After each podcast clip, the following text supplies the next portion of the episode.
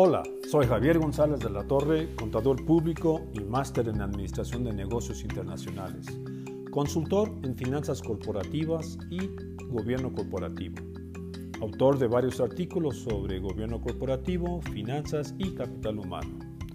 Hoy hablaremos cómo hacer el análisis de riesgo fiscal usando el comportamiento fiscal contable para analizar y medir en qué posición se encuentra la empresa dentro de su nicho de mercado. Daremos antes unos breves antecedentes. Sobre las reformas al Código Fiscal de la Federación. Como muchos ya lo saben, la contabilidad debe ser llevada en medios electrónicos y enviarla mensualmente al SAT por Internet.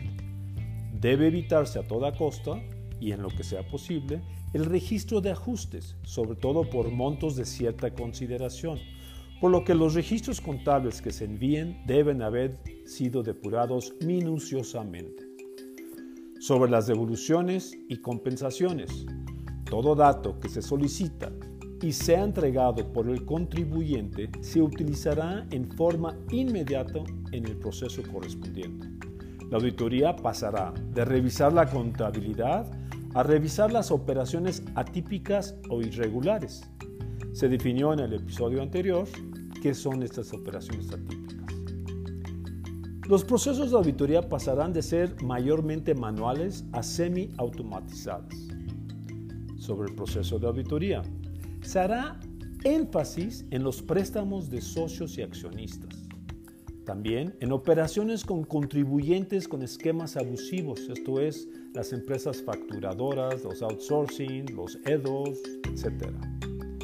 También con las operaciones atípicas, montos fuera del promedio propio de la empresa.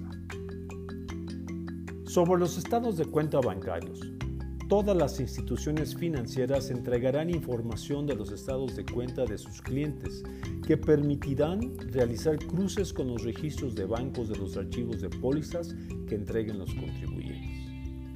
Sobre las compulsas electrónicas, la autoridad solicitará archivos contables a los principales clientes y proveedores del contribuyente solicitante de esta manera se podrá observar la simetría fiscal de esas operaciones. Sobre la utilidad de los comprobantes fiscales digitales por Internet para las autoridades.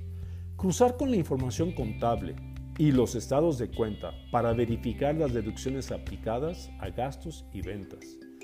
En el caso de las personas físicas, los CFDIs de nómina y de deducciones serán la base para conformar la declaración anual y la autorización o rechazo en automático del saldo.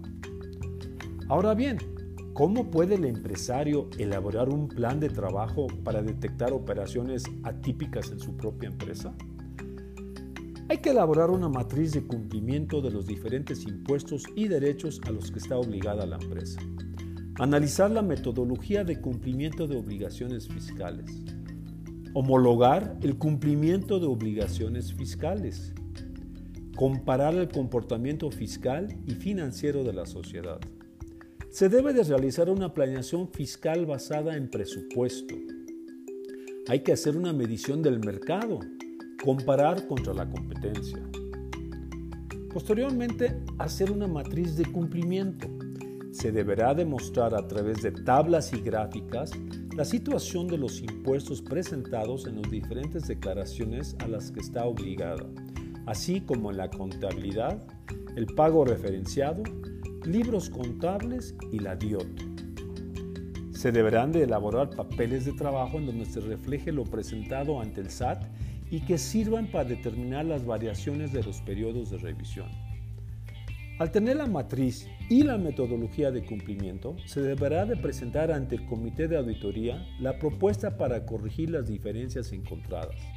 Se podrá también platicar con el auditor externo y su especialista fiscal para determinar el impacto financiero y de flujos de cada una de las propuestas. Se deberá de realizar un papel de trabajo comparando los últimos cinco ejercicios, debiendo revisar los siguientes rubros como mínimo estado de resultados, esto es ingresos, gastos y costo, los balances generales, y en todos los casos se deberá utilizar razones financieras comparando el estado de resultados con el balance general. También se deberá de comparar como porcentaje la utilidad fiscal contra las ventas, los activos fijos y las utilidades en general. Hay que analizar las retenciones de impuestos que se le hace a las personas físicas y a terceras. Calcular el coeficiente de utilidad y comparar contra los últimos cinco años y contra la industria. Y bueno, los impuestos anualizados e ingresos anualizados. Con el comportamiento fiscal contable se realizará un análisis para medir en qué posición se encuentra la empresa dentro de su nicho de mercado. Aquí solo el principio. En próximos episodios hablaremos sobre qué puede salir mal en la empresa en las áreas contables, financieras, estratégicas y de capital humano. Hasta la próxima. Gracias por escuchar y compartir.